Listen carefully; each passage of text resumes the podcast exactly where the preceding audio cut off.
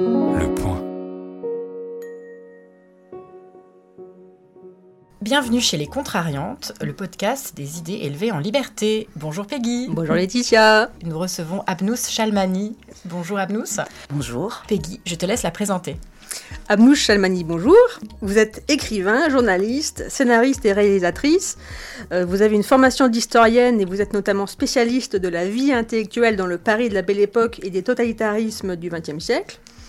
En tant que journaliste, on vous lit aujourd'hui dans l'Express et dans Franc-Tireur, et on vous regarde sur I24, Arte et sur LCI, où vous intervenez 4 jours par semaine pour un parti pris de politique internationale et d'affaires étrangères dans l'émission 24 heures, 24 heures Pujadas.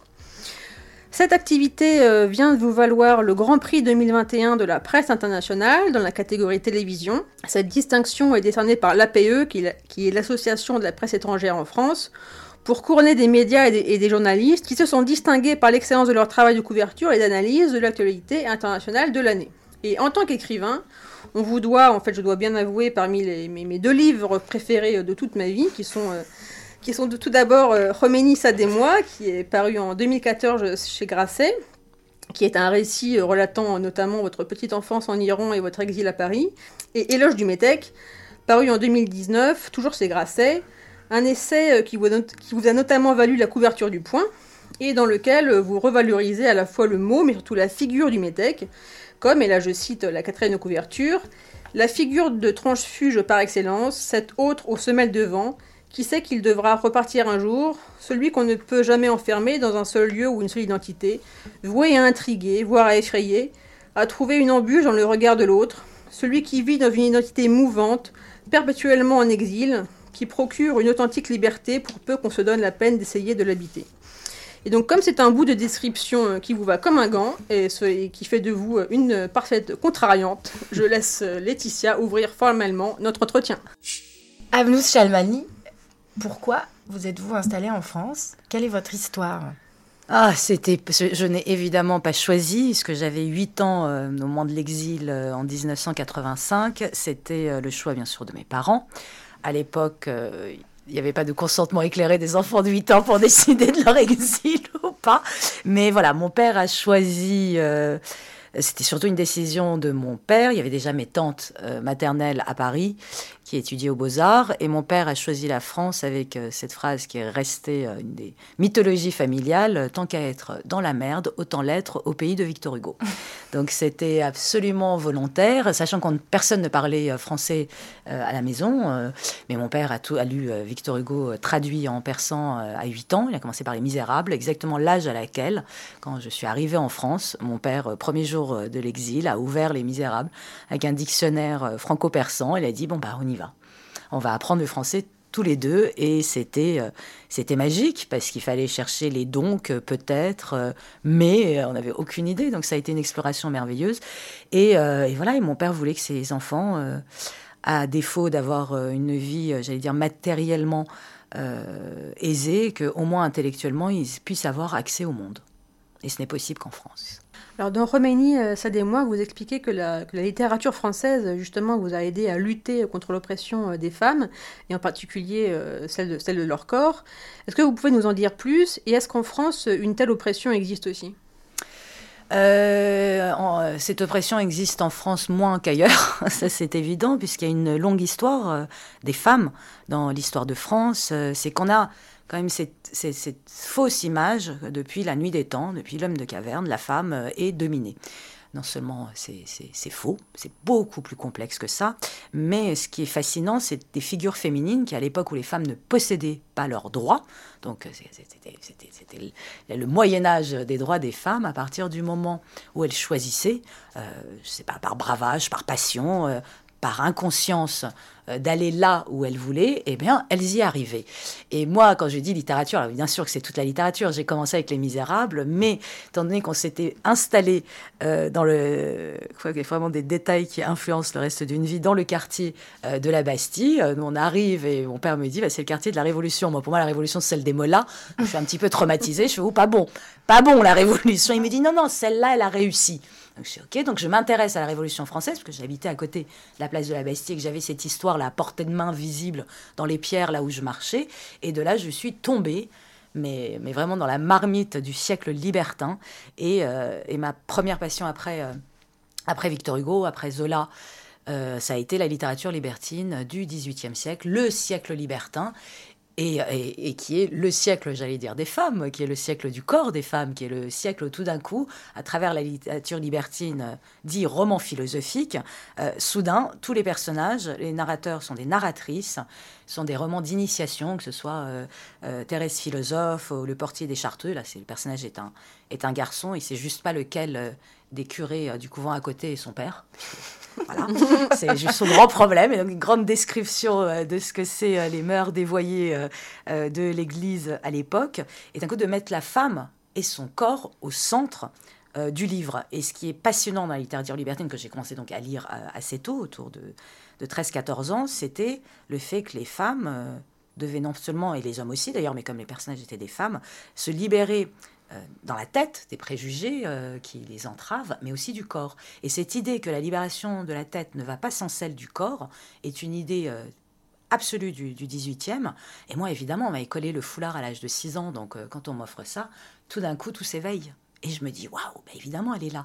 Donc à partir de là, effectivement, j'ai continué à creuser la littérature, mais je reviens toujours au, 18e siècle, effectivement, comparé au 19e, où, où il fallait, j'allais où il fallait absolument refaire une hiérarchie, le XVIIIe siècle ayant cassé le pouvoir absolu et l'Église, euh, ben, pour que la République, ce qui est assez logique, puisse exister, il fallait hiérarchiser, classifier, et c'est là où effectivement les lois ont infériorisé la femme dans le droit, dans la politique, dans la culture, etc. Ce qui n'a, en même temps, jamais empêché les femmes de faire ce qu'elles voulaient, comme depuis la nuit des temps.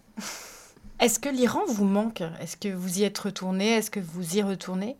Non, je suis jamais retournée. Maintenant, je suis même interdite parce que j'ai été réfugiée politique euh, comme mes parents jusqu'à l'obtention de la nationalité française. Ensuite, j'ai eu la bonne idée d'écrire un livre qui s'appelle Khomeini, ça des moi, j'appelle Khomeini euh, euh, l'homme en noir et blanc, parce qu'il n'a que deux couleurs. Et non, non, je ne suis pas très aimée.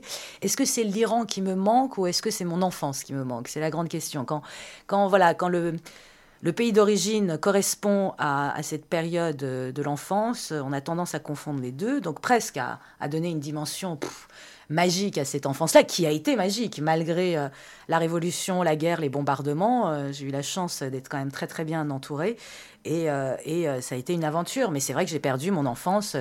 j'ai la date au moins de la perte de mon enfance à 8 ans. C'est vrai que là, vous arrivez dans un pays inconnu. évidemment que je suis un enfant, j'ai un cerveau beaucoup plus malléable. Donc j'ai appris le français plus vite que mes parents. Donc là, je suis devenue la traductrice de mes parents. Donc le renversement de la filiation. Tout ça fait que voilà, s'il y a quelque chose qui me manque, c'est mon enfance plus que l'Iran. Mais comme les deux sont liés, c'est compliqué. Mais, mais, mon, mais je n'ai même pas la double nationalité. Mon pays, c'est mon pays, c'est la France. Je veux dire, je, j'écris français, je, je rêve français, euh, j'aime français, euh, je baise français, oui, définitivement, je suis française. Et vous parlez persan encore? Oui, je le parle, mais je ne lis plus et je ne l'écris plus. Je l'ai exactement perdu à l'âge de 13 ans. Un jour, j'ai essayé d'écrire, j'ai repris ma plume, je faisais une page de français, une page de persan. Et là, là impossible de retrouver euh, les lettres en persan. Donc maintenant, c'est des hiéroglyphes, mais je le parle encore.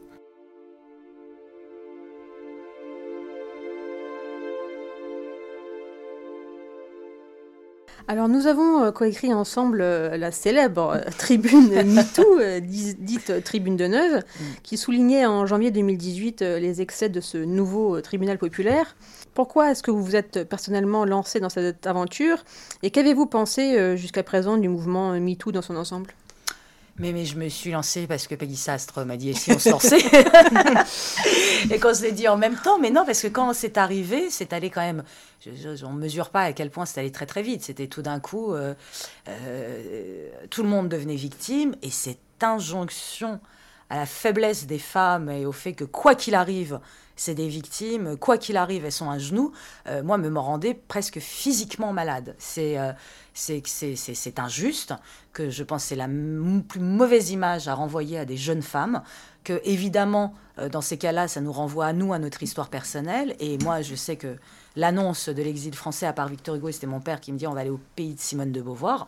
Donc évidemment, moi je m'attendais débarquer en France, euh, de croiser euh, des femmes épanouies, euh, heureuses d'être femmes, en mini-jupe qui couraient après le bus sans qu'un homme leur dise qu'elles sont indécentes à tous les coins de rue.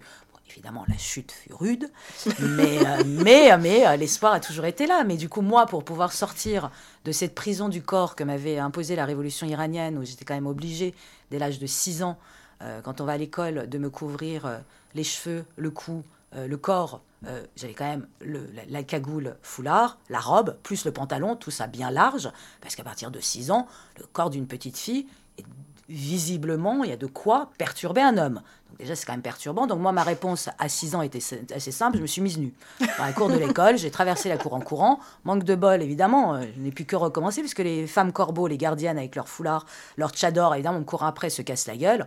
J'ai 6 ans, je fais tomber des adultes, pourquoi m'arrêter? J'étais obligée de m'arrêter au moment de la guerre Iran-Irak, parce que là, ça devenait vraiment, vraiment euh, trop violent. Mais donc, forcément, moi, j'arrive ici avec ça pour me construire en tant que femme, pour me projeter dans l'avenir, pour, euh, pour savoir ce qui se passe entre mes jambes. Pourquoi est-ce que ce sexe-là, qui est tellement décrié en Iran, mon père me dit qu'ici, c'est Simone de Beauvoir et qu'ici, il est... Euh, il est grand, ce sexe. En tout cas, il est aussi grand qu'un pénis peut l'être. Quoi. résultat des courses, moi, je me suis concentrée sur les femmes puissantes. Moi, aujourd'hui, on découvre les Marguerite Durand, les Madeleine Pelletier. Eh bien, il y a toujours eu des bibliothèques, ce maillage territorial des bibliothèques municipales en France, mais bénissons-le, il y a toujours des bibliothèques. Mon père m'accompagnait en bibliothèque. Moi, euh, j'ai découvert que Madeleine Pelletier existait, cette immense euh, féministe du, euh, du début du XXe euh, siècle euh, qu'elle existait à 13-14 ans, quand aujourd'hui euh, des femmes d'une cinquantaine d'années font oh, oh, oh, j'ai découvert des féministes cachés. bah non, en fait, elles n'étaient pas cachées, c'était juste l'absence de curiosité. Il suffisait de retrouver le chemin. Et je pense que c'est ça, MeToo. C'est que le fait c'est le nivellement par le bas, c'est le nivellement par la victimisation. la personne, on est femme, on est forte, parce qu'on est à genoux quand même du mal à faire le lien, alors que moi, je suis pour euh, aller justement la puissance des femmes, le fait qu'elles ont toujours été là et que il n'y a pas eu, ça me fait toujours penser comme au protocole de sage de Sion.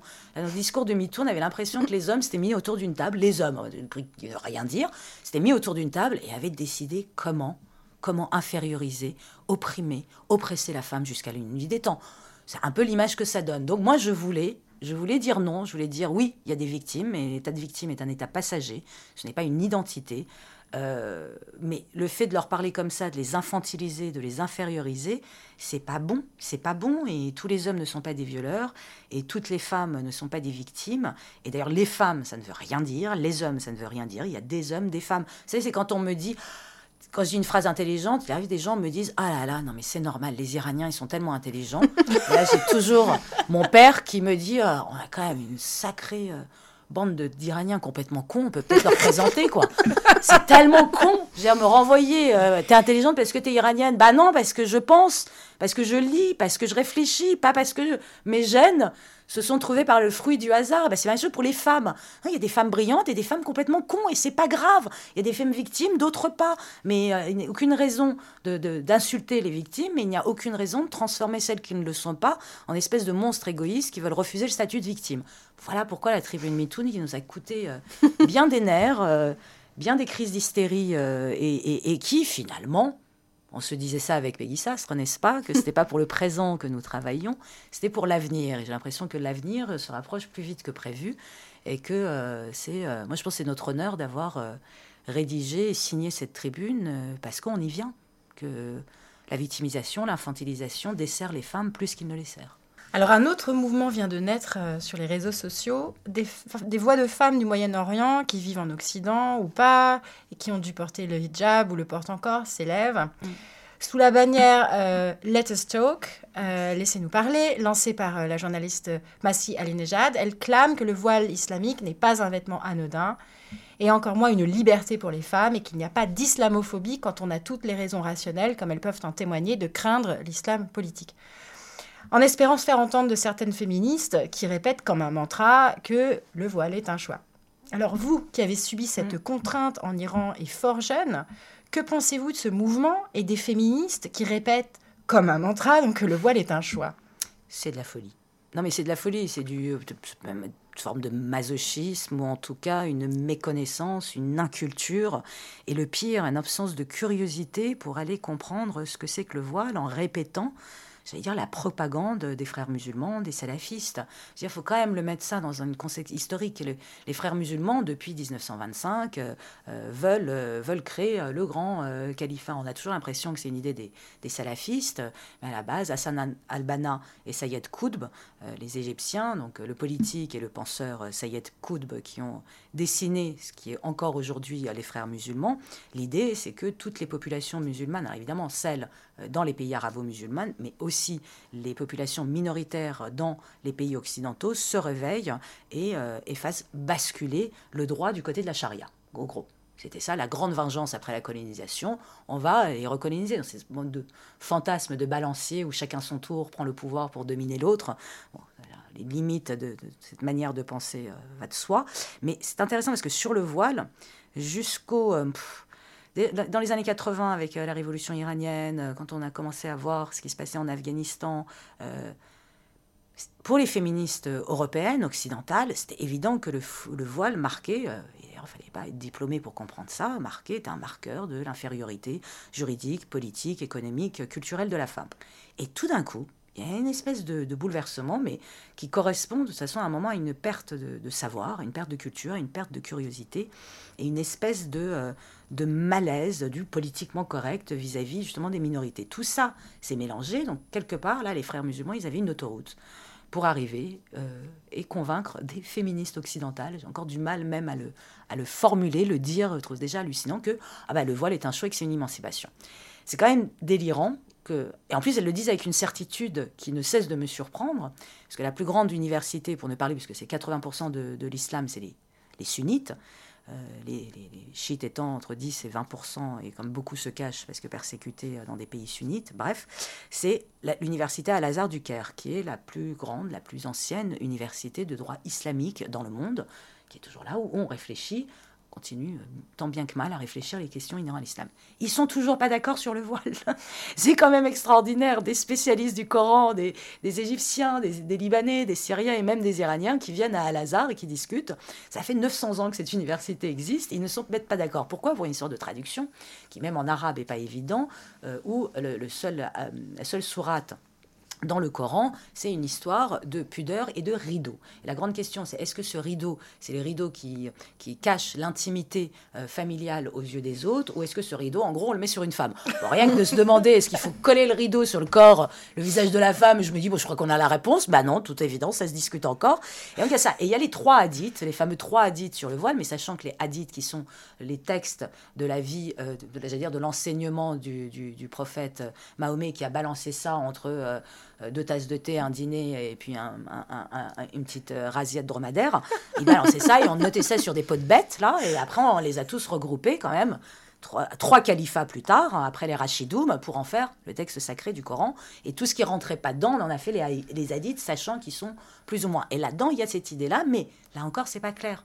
C'est que la question, c'est donc de rabattre sur la fameuse poitrine, donc euh, que je sache, la poitrine des femmes ne se retrouve pas au niveau de leurs cheveux ou au niveau euh, de leur bouche, mais toute évidence, il y a un problème de biologie euh, qui n'est pas tout à fait réglé, et cette idée de pudeur, de modestie, que, et qui s'adresse autant aux hommes qu'aux femmes. Je rappelle qu'en Iran, ils ont pris la chose très au sérieux au moment de la révolution islamique, donc les femmes devaient être couvertes de la pied à la tête, mais les hommes n'avaient plus le droit aux manches courtes et aux bermudas parce que même un petit euh, mollet poilu euh, pouvait provoquer euh, des scènes à la limite du partouze dans les rues d'Iran. Donc au moins ils respectaient le truc. Homme, femme, modestie, pas un bout de chair en public. Attention, parce qu'on voit un petit bout de cheveux, ou encore pire, la nuque qui dépasse, ça peut provoquer des réactions qui vont jusqu'à la partouze interminable. Donc il y a quand même modestie. Et c'est là où ça devient amusant. Les jeunes femmes qui portent le voile, qui donc là, régler le problème religieux, j'allais dire, d'un point de vue donc politique. Ce qui est extraordinaire, c'est qu'ils n'ont même pas lu leur Coran, auquel elles font sans cesse référence. C'est que où est la modestie quand on porte un foulard Chanel? J'aimerais comprendre. où est la modestie quand on se maquille outrageusement pour mettre en valeur des yeux que forcément, inévitablement, un voile qui dessine le visage met en valeur? Où est la modestie, même dans le fait de le revendiquer? Ça qui est extraordinaire. Et ce qui est fabuleux du côté des frères musulmans et du côté euh, des, lobbyistes de l'islam politique, de l'islamisme, c'est que d'un côté, ils disent c'est tout à fait anodin, c'est un bout de tissu qui est équivalent à la mini-jupe. Là, je pourrais vous en parler pendant une heure et demie à quel point ce n'est pas du tout, mais même c'est l'opposé. C'est que la mini-jupe est interdite sur certains territoires. C'est, tu fais justement que c'est indécent. Euh, le voile, quand il est obligatoire, aucune femme ne s'en mais vous n'avez même pas plus besoin de le rendre obligatoire. On le voit en Tunisie, mmh. au Maroc, mmh. en Algérie. La pression sociale est si forte qu'elle le mette sans que ce soit obligatoire. Donc, ce n'est pas un bout de tissu anodin. C'est comme si en gros, ils disaient eux-mêmes que ah, le Coran, c'est pas sérieux. Ça se discute encore, c'est une sorte de rideau, machin. Mais d'un autre côté, ben, c'est anodin, c'est pas un choix, mais en même temps, si c'est un choix et qu'il est complètement détaché du religieux, pourquoi est-ce que ça serait islamophobe d'être contre? Mm. tout n'est que paradoxe et contradiction mm. vis-à-vis -vis du discours du voile. Mais ne pas comprendre que considérer que les cheveux d'une femme relève du sexuel, dans le même temps où en parallèle on essaye de désexualiser le corps de la femme, c'est quand même fabuleux. C'est quand même encore un des grands moments de du féminisme troisième vague, qui n'est plus un, un, paradoxe ou une contradiction près, et qui, qu'est-ce que ça veut dire? Ça veut dire qu'en gros, chaque femme qui en Occident, où elle a accès à tous ses droits, à la liberté de son corps, de ses cheveux, euh, euh, de son cul, eh bien, est une insulte. Chaque fois qu'elle le porte, c'est une insulte aux femmes iraniennes, euh, aux femmes afghanes, à toutes les femmes qui, elles, par contre, n'ont pas le choix. C'est une question de vie de mort. En Iran, c'est 150 coups de fouet. Et le courage de ces femmes qui vont à des grands-mères de 75, 80 ans, à des jeunes femmes de 13 ans qui font ces postes, qui le retirent, cette liberté furtive, qui disent mais, mais vous vous rendez pas compte ce qui découle de ça? À chaque fois que je vois un voile dans les et d'une femme qui le défend en disant c'est ma liberté, c'est mon émancipation, je ne sais pas, derrière, je ne peux pas m'empêcher de voir se dresser cette armée de femmes qui croupit en prison, qui se fait fouetter, justement parce que ce qu'elle voudrait, c'est cette liberté que ces femmes occidentales, quelque part ici, lui refusent là-bas. Et tant qu'on n'aura pas compris ça, je pense qu'on ne s'en sortira pas. Et comment est-ce que vous expliquez le, relatif euh, peu d'écho que cette campagne a? Mais la peur. C'est ça, c'est ça qui est venu aussi installer toutes ces, euh, oui, toute cette saloperie au fait qui euh, qui, qui, qui n'a pas de sens. C'est que je là avec euh, tous ces mouvements de déconstruction, de décolonialisme, de, de wokisme quoi qu'on peut mettre comme ça sous ce nom de wokisme, tout ce qu'on voit là, c'est quand même à insinuer la peur vis-à-vis des minorités. C'est-à-dire que toutes les minorités, visibles ou invisibles, sont transformées en bébés phoques qui risquait euh, de, tomber par terre et de mourir euh, parce qu'on disait tiens, je pense que quand même le voile c'est pas très sympa pour les femmes. Oh, je meurs. Extrêmement étrange. Et c'est cette peur de dire tout devient offensant, tout devient insultant. Donc commencer à même avoir un point de vue ou à débattre sur euh, le voile islamique, le voile politique, tout ce que je viens de dire, est déjà une appropriation culturelle qui serait insultant. Heureusement que je suis d'origine parce que là, sinon, là, je, serais déjà crucifié. Oups, j'ai dit crucifié. je serais déjà crucifié sur la place publique. Mais, euh, mais c'est, euh, je pense, c'est la peur. C'est toute façon, et la peur, tu l'analyses. C'est que si on ne peut plus euh, analyser les minorités musulmanes comme on analyse d'autres minorités, c'est la peur qui fait ça. Et c'est comme ça que ça s'est installé répandu. Et que une, en temps là où on est là, on a l'impression de bouffer du féminisme, troisième vague, du matin au soir, vous réveillez, vous couchez, c'est là partout, partout sur tous les domaines, mais que tout d'un coup, il devient plus fondamental de fabriquer des clitoris en pâte à modeler à Sciences Po, plutôt que de s'intéresser aux femmes qui crèvent sous le voile ailleurs. Ça, c'est un mystère qui ne peut être expliqué que par une espèce de peur qui s'est distillée dans les, dans les esprits. Puis à Sciences Po, il y a le Hijab Day aussi. Ah voilà, ce grand moment de Hijab Day où on va coller, expliquer à quel point, mais j'avais vu des vidéos comme ça qui circulent dans les rues, que ce soit à Berlin, à New York, euh, en plus, elles sont évidemment, on met pas, les plus jolies. Hein. Les, filles, les filles, elles arrivent. C'est Marilyn Monroe voilée. Hein. Elle arrive, elle vous dit ah, Est-ce que vous voulez essayer le hijab? Et de toute façon, l'autre, si elle dit non, elle va passer pour une horrible raciste. quoi. Donc elle dit Oui, oui, oui. Et après, avec ce truc contraint, on dit Ah, qu'est-ce que ça me change? Et, et, avec ce truc, les femmes sont plus belles sous hijab. Mais cette espèce de fétichisation du cheveu. C'est que personne n'est relevé quand même, cette espèce de délire de fétichisation du cheveu qui devient quand même l'enjeu de la beauté, de la pudeur, euh, de la sexualité. On a l'impression qu'on a, qu'on a euh, notre sexe sur nos cheveux quand même. Quoi. C'est, euh, le clito, il est, il, est dans, il est dans mes boucles, en fait. Il y a un truc pas à Sciences Po avec les... les... C'est délire, c'est incompréhensible. Et c'est la liberté, c'est ça. La liberté, c'est de s'autodiscriminer en tant que femme qui, qui accepte par là que chaque mouvement de sa chevelure peut provoquer euh, une érection chez un passant. C'est quand même ça à la base. C'est quand même prendre tous les mecs pour des porcs et euh, toutes les femmes pour des, des, objets sexuels. Mm. C'est-à-dire qu'il leur suffit quand même de très peu pour enclencher le désir. Ce qui veut dire que le foulard est la prison justement du corps sexué de la femme. Mais non, mais non. On se dit, oh non, mais elles exagèrent, les Iraniennes. Elles exagèrent, 150 coups de fouet, c'est pas si pire, finalement.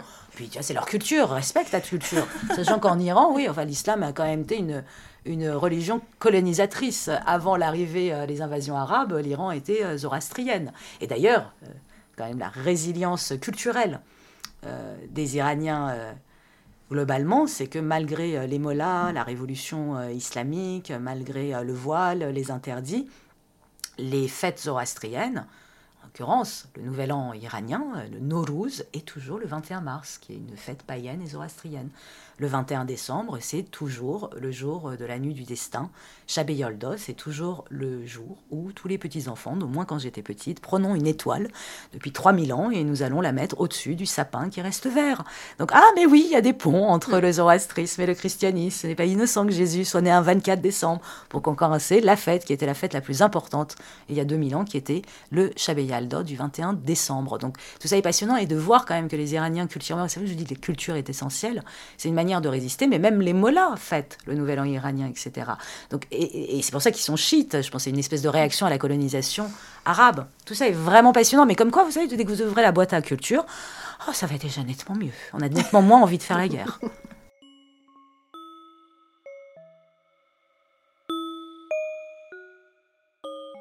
La question, euh, je ne sais pas combien. La question qui tue. la question qui tue. Euh, êtes-vous féministe? Mais euh, je bénis je bénis euh, mes, euh, mes ancêtres féministes. Moi, je suis une enfant de l'âme de Gouges, je suis une enfant de Marguerite Durand, euh, je suis une enfant de la pilule, je suis une enfant de l'avortement, je suis une féministe universelle, égalitariste, c'est-à-dire que je considère que hommes et femmes se valent, que je ne suis ni inférieure ni supérieure aux hommes. J'ai l'habitude de dire donnez-moi mes droits, je m'occupe du reste. Et je considère qu'en France, en tant que Française, j'ai mes droits et le reste, j'allais dire, est mon affaire personnelle, ma démarche individuelle, où euh, je fais la preuve par les faits. Moi, je suis, c'est pour ça que j'aime le féministe d'avant, c'est la preuve par les faits. Quand on dit à une femme, vous n'êtes pas bonne en mathématiques, eh bien, quand elle devient championne de mathématiques, la meilleure mathématicienne, ça suffit, il n'y a pas besoin de grands discours, il n'y a pas besoin de faire des tribunes, il n'y a pas besoin de dire euh, doctoresse à la place de docteur pour remarquer qu'il y a de plus en plus de femmes médecins. C'est là, c'est vraiment prendre les femmes pour des imbéciles. Et ça, c'est pas bon. Donc oui, je suis féministe dans ce sens-là, mais je ne suis pas cette féministe de la troisième vague qui fabrique des clitoris en pâte à modeler à ça, c'est sûr. Alors, à vous entendre, hein, on, a l'impression que pour vous, enfin en tout cas c'est une impression, une impression qu'on partage aussi avec Pays, que le féminisme de la troisième vague mm. est devenu euh, assez puritain. Mm, totalement. Alors comment, comment l'expliquez-vous? Est-ce que euh, c'est le contre-coup d'une révolution sexuelle qui est allée trop loin, diraient certains mm. Ou au contraire, est-ce que c'est le refus de payer le prix de la révolution sexuelle? Un peu des deux, mon général, c'est euh, ça. Mais, mais de toute façon, on a toujours l'impression que c'est aujourd'hui encore une fois, culture, culture, savoir, ouvrez des livres, ouvrez des livres, gardez euh, les yeux et les oreilles grands ouverts. C'est euh, l'histoire du corps a toujours été une frontière dans l'histoire du féminisme, dès l'origine. Les femmes se sont toujours écharpées sur le corps. En gros, les putes et les vertueuses, la mère et la putain. On n'est jamais sorti de là. Et, à mon avis, on n'a toujours, pas fini d'essayer d'en sortir. Et déjà, je parlais de Marguerite Durand. Marguerite Durand, qui est quand même une fille naturelle, comme on disait à l'époque, qui intègre la qui a été élevée dans un couvent, qui intègre la comédie française, qui devient la femme euh, de l'avocat euh, de Boulanger, vous vous souvenez le boulangisme, qui fait d'elle la muse du boulangisme. Elle divorce, et puis elle se rend compte, c'est un peu con quand même le boulangisme, parce qu'elle est quand même un peu évolué. On l'envoie, le Figaro l'envoie à Genève pour une conférence féministe. Là, elle découvre ce mot, elle revient. La preuve par les faits, encore une fois. Et là, on est en, en 1897. Hein. on n'est pas en 1920, on est en 1897. Elle revient. Elle dit pas d'aboum, je vais créer un journal euh, entièrement euh, féminin, non seulement écrit par des femmes, mais aussi fabriqué et distribué par des femmes. C'est-à-dire même à l'imprimerie, je vais mettre des femmes. Et je vais pas faire de recettes de cuisine, au fait. Je vais faire l'international, je vais faire la politique intérieure, l'international et tout, un vrai journal. Et euh, c'est comme ça qu'elle sort La Fronde. La Fronde a eu un tel succès qu'on l'appelait Le Temps, qui était l'hebdo qui cartonnait le plus à l'époque, Le Temps jupon. C'est quand même très beau. Et encore aujourd'hui, il est accessible à la BNF. Vous pouvez même avoir la joie d'aller lire des numéros de La Fronde. Ça cartonne. Elle y arrive. Elle y arrive. Dans la foulée, elle crée le premier syndicat euh, pour les femmes. Évidemment, elle se fait traiter euh, de, de, de, de connasse, de capitaliste, parce qu'évidemment, euh, elle profite de l'occasion quand les hommes se mettent en grève de caser les travailleuses femmes pour montrer qu'elles sont tout aussi capables, tout aussi efficaces, etc. Mais en gros, c'est des jaunes, quoi. Qu'elles mm. cassent les grèves, quoi. Mais il n'empêche, ce qui compte, c'est qu'on comprenne que les femmes sont capables. Accessoirement, c'est Marguerite Durand aussi qui a créé le premier cimetière pour animaux de France, qui est toujours à Agnières. Histoire de compléter. Le problème de Marguerite Durand, c'est qu'elle est canon. Le problème de Marguerite Durand, c'est que non seulement elle est belle, mais qu'en plus elle est féminine, et que ça c'est merveilleux, et qu'on lui reprochait. Et qu'on trouvait qu'elle utilisait beaucoup trop sa beauté, son corps pour aller convaincre dans les ministères, etc. Marguerite Durand, à la fin de sa vie, a eu cette phrase qui, je trouve, résume cette question. Elle dit Les, les femmes sauront un jour euh, ce qu'elles doivent à mes yeux bleus. et c'est exactement ça. Et moi, je considère que dans la guerre, et à l'époque, on était en guerre, il fallait qu'on arrache nos droits civiques, il fallait qu'on ait le droit de vote, il fallait qu'on puisse se présenter, il fallait qu'on puisse diriger. Et, c'est ce qu'elle faisait. Elle a présenté euh, des candidates, c'était la, première vague féministe, celui, euh, le politique, celui de nos droits civiques. Et, euh, et tout, tout, tout, tout, est bon. Mais quelque part, il y a une méfiance autour d'elle parce que trop féminine, trop belle. Et ça a continué, ça. L'idée, c'est est-ce que les femmes sont plus conservatrices, globalement, dans le monde. C'est vrai, ça a toujours mm. été comme ça. Les femmes ont tendance à être plus conservatrices. De, voir, et je trouve que là-dessus, euh, c'est de voir à quel point euh, on se méfie du corps, à quel point c'est les femmes les gardiennes de la vertu, et qu'elles y prennent du plaisir. Je veux dire, c'est les mères qui disent à leurs filles de se préserver. C'est les mères qui mettent la peur au cœur du désir. Et c'est encore plus étonnant, c'est qu'après la pilule, parce que la grande peur, c'était la fille-mère, euh, c'était l'insulte suprême à l'époque d'être une Vous pouvez comprendre aussi, parce qu'il y avait des risques. Comprendre, il y avait des euh, risques. Après la pilule, je pensais que ça allait disparaître. Et pendant un temps, on a cru que ça avait disparu. Mais ça revient. Et c'est vrai que cette idée de vertu, cette idée de, de cornu, moi, je trouve cette histoire... J'avais fait ma maîtrise en histoire sur les femmes, l'amour et le sexe, euh, sur les femmes, euh, comparaison entre le cinéma italien et français de 45 et 58. Et donc j'ai énormément bossé sur les corps, et je veux dire, le, la nudité, étant donné qu'elle était taboue, étant donné qu'elle était réglementée, que le, vêtement réglementait la place de la femme. Sous l'Antiquité, il n'y avait que les prostituées pour les distinguer des, femmes comme il faut, qui avaient le droit d'être en cheveux, c'est-à-dire d'avoir les cheveux lâchés, de ne pas être coiffées. Être coiffée, c'était un truc de femme mariée. Avoir les cheveux là, on a toutes là les cheveux, Là, on est toutes, à l'Antiquité, on a une bonne réunion de putes. quand non, mais les choses évoluent quand même, constatant, mais quand même cette obsession de vouloir marquer, euh, point de vue vestimentaire, le corset. Le corset, outre dessiner, c'est-à-dire marquer les seins, marquer la petitesse de la taille, c'était aussi ça éviter toute possibilité de s'envoyer en l'air entre deux rideaux, quoi, parce que retirer ça, il fallait au moins deux personnes, quoi. Mm. Et on faisait bien en sorte de serrer, c'est pour éviter que ça arrive. Donc, méfiance autour du corps, de la sexualité, du désir, ça a toujours, notre histoire, j'allais dire, de notre corps, il y a un enjeu euh, et de maternité, et de sexualité, et de plaisir, et de désir, et en même temps, de, j'allais dire, de travail de génération est-ce que cet enfant est bien celui du père? Donc tout ça a provoqué, mais ça a toujours existé. Les femmes sont toujours écharpées sur corps innocent, corps offert, euh, corps sexué, euh, euh, corps vertueux et tout. ce qui m'étonne, c'est qu'aujourd'hui, on en soit à dire, ouh là là, il y a trop de nudité dans ce film. Mais c'est grâce à la nudité qu'on a acquis nos droits. C'est important de justement de voir un cul de femme sans tout de suite le lier à la débauche sexuelle c'est juste un cul de femme, restons calmes, respirons. Mais il y a une espèce de retour comme ça du bâton de la vertu qui ne cesse de m'étonner. Bah surtout dirigé vers les femmes, parce qu'on pourrait très bien comprendre la position suivante, on ne veut pas de nudité, homme-femme, on traite mm. tout le monde pareil. Mm. Euh, c'est, enfin, oui, on n'oublie pas d'accord. Non, mais, tout le monde oublie le magnifique euh, Fassbinder dans Shame de dos en train de faire pipi, qui est resté un grand moment érotique euh, pour les femmes ou pour des, des hommes homosexuels, Fassbinder de dos. Je vous laisse regarder cette mais, scène. Mais ça provoque quand même moins de débats, la nudité masculine. Mais oui, Donc mais globalement, le, corps masculin provoque moins de débats. Mais parce que les hommes euh, sont à peu près euh, sont mis d'accord avec euh, leur virilité assez tôt. Bah, c'était acquis, c'était là, bon bah c'est là. Les femmes, non, les femmes, c'est pas le même corps. C'est deux corps qui se regardent en chien de faïence.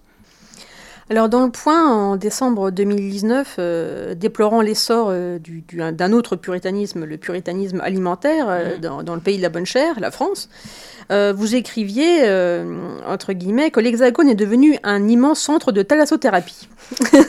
Donc pourquoi cette transformation à votre avis et que faudrait-il pour réapprendre la démesure? Ah oui, ça c'est quand même. Euh, j'aime le fromage, le steak et le vin, je tiens à le préciser, comme ça en gros c'est simple. Non mais ça alors c'est quelque chose que je ne comprends mais pas du tout. Tout d'un coup, c'est cette espèce d'hygiène. Mais l'hygiène est partout là. L'hygiène est dans les corps, l'hygiène est alimentaire. Moi je Prends un exemple, j'aime pas spécialement les rognons, mais je suis particulièrement bien élevée. si je suis invitée chez des gens qui me servent des rognons, eh ben je mange au fait. Parce que les gens ont fait l'effort de me servir, et je pense là, c'est une question d'éducation. Ma mère réglait, euh, quand j'étais adolescente, je me battais beaucoup parce que j'étais un garçon manqué. Aujourd'hui, j'aurais 13 ans aujourd'hui, je serais un garçon manqué, on m'aurait déjà collé un pénis. Quoi. Heureusement que j'étais un garçon manqué dans les années 80. J'ai échappé parce que j'adore être une femme. C'est parce qu'on est garçon manqué qu'on veut devenir un garçon, quand même le dire. Bref, et ma mère, le nombre de fois où elle a pacifié, réglé des problèmes d'engueulade de voisinage ou de moi qui tabassais beaucoup trop des filles qui étaient très méchantes, même des garçons, euh, à l'école, bah, régler le problème avec les parents, on les invitait autour de la table et elle cuisine extrêmement bien en leur servant à manger. Et j'ai toujours pensé que ma mère avait la meilleure sœur. Rien, rien n'existe qui ne peut se régler autour d'un bon repas. Et c'est vrai que nous, en arrivant en France, euh, ma mère, évidemment, la blanquette de veau, il fallait qu'elle comprenne ce truc. Quoi. On a appris à faire la blanquette de veau, le bœuf bourguignon. Du coup, il y a un plat que Peggy Sastre connaît, qui s'appelle le rol mesavzi en persan, qui a une espèce de ragoût de bœuf avec des haricots rouges, plein d'herbes, etc. Et euh, qui est surnommé par nos amis euh, français assez rapidement le bourguignon français. Bah voilà, pour vous résumer ça, c'est ça iranien. pour moi, le bourguignon euh, ah, iranien. C'est magnifique. C'est magnifique. comme quoi je confonds mon Iran et ma, France, ce qui est plutôt sain. Mais, mais c'est extraordinaire. Enfin, je trouve que c'est de vouloir hygiéniser la bouffe en sous-entendant que Oh, la viande, je ne dis pas qu'il faut manger de la viande tous les jours, mais si on arrête absolument de manger du bœuf, on va faire un génocide de bœuf. Je suis pas sûre que ce soit la bonne idée non plus, au fait. Mais, mais de manger d'une manière équilibrée, mais de, de faire ça en, de sous-entendre en France que un, mangeur de viande est forcément un raciste, masculiniste, viriliste, je trouve ça quand même très très bizarre. très très bizarre. Et puis Amnous Chalmani, merci beaucoup pour cette conversation vraiment passionnante. C'est un plaisir de vous écouter. Et j'ai une petite conclusion, euh, citation pour vous. Euh, euh, je pense qu'elle vous va comme un gant. Elle est de Milan Kundera dans La valse aux adieux. Entre une femme qui est convaincue d'être unique et les femmes qui ont revêtu le linceul de l'universelle destinée féminine, il n'y a pas de conciliation possible. Oh, mais tellement. non, mais je pense, voilà, les femmes gagneront des auront le sentiment, parce que là on est de l'ordre du ressenti, auront le sentiment d'avoir gagné le jour où elles arriveront à se projeter un destin individuel. C'est tout à fait juste.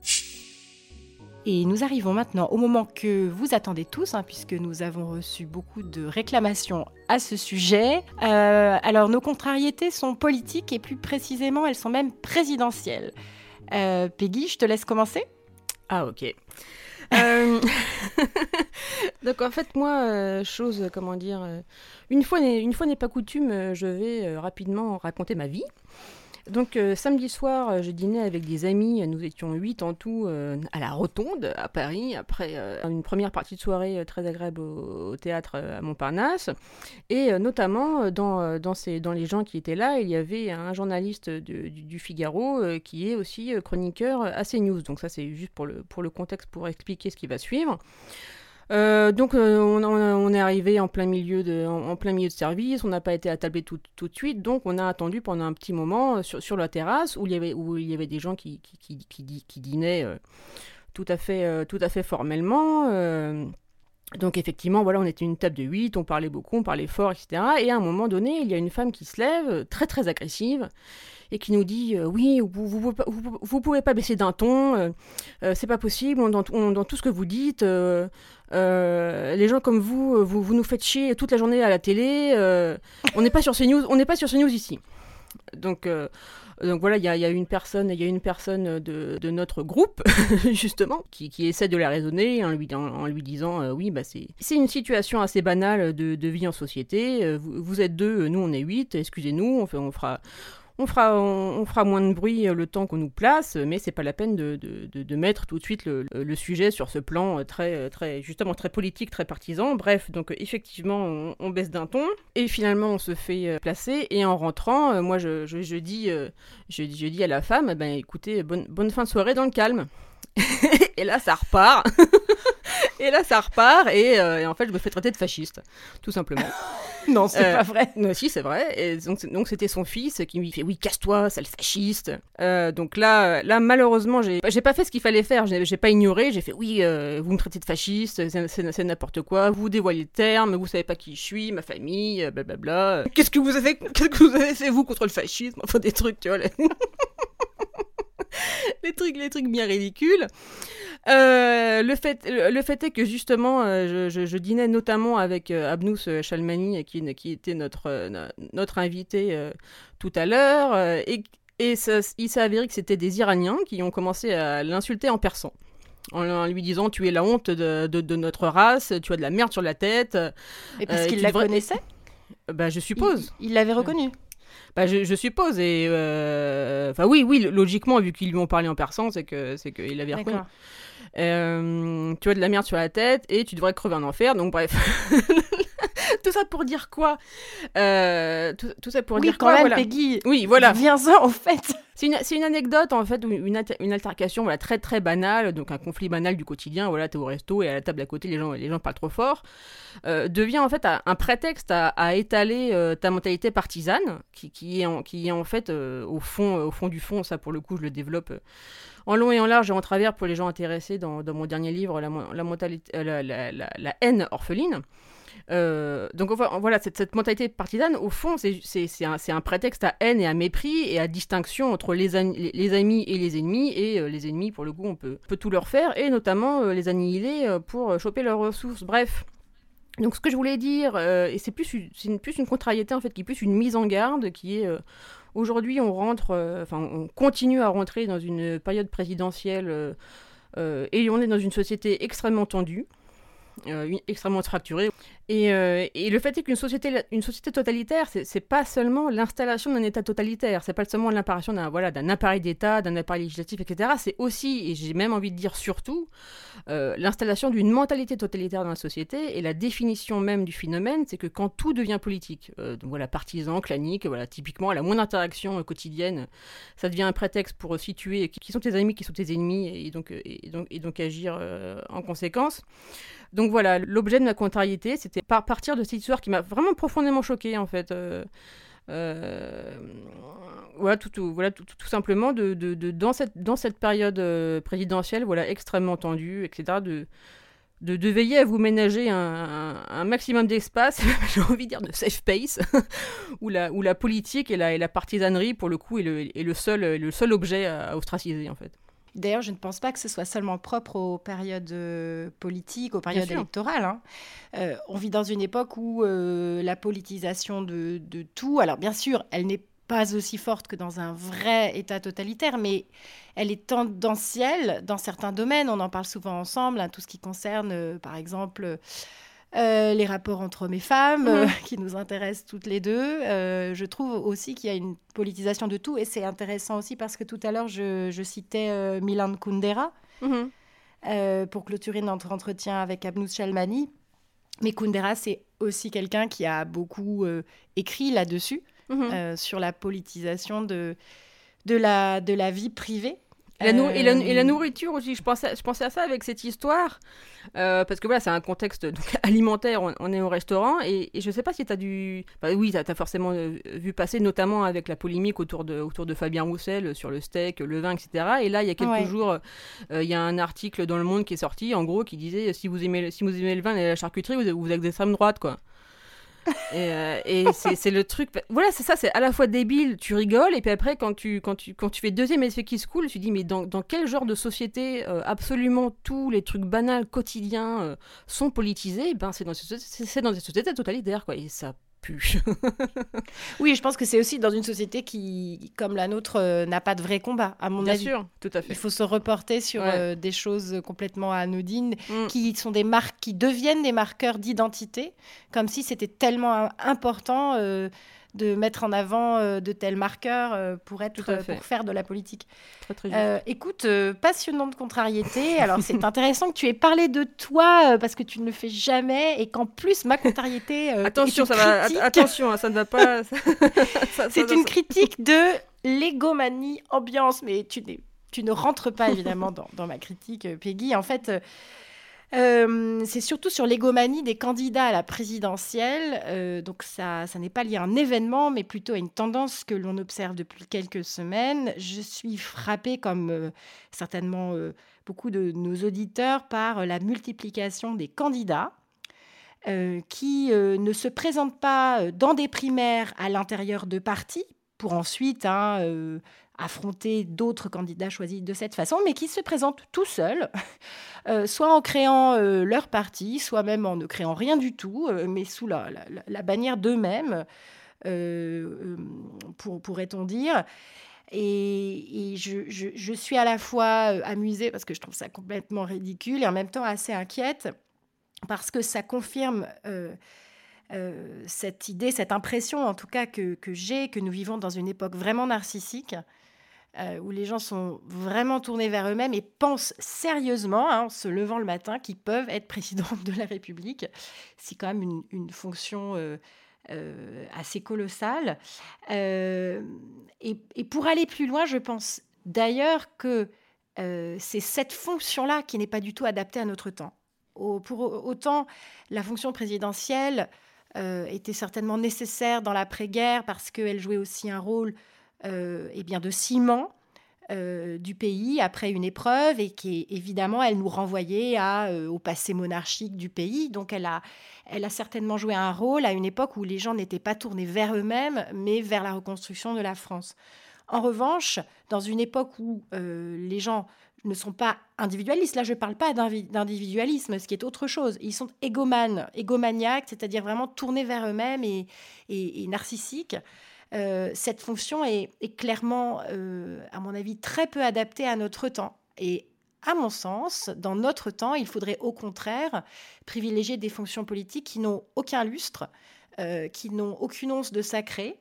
Donc, c'est pour ça que ma préférence va eh bien, à des systèmes parlementaires avec des premiers ministres qui sont l'émanation d'une majorité euh, elle-même un fruit de sélection à l'intérieur d'un parti, et non euh, cette espèce d'ersatz hein, de la fonction euh, royale.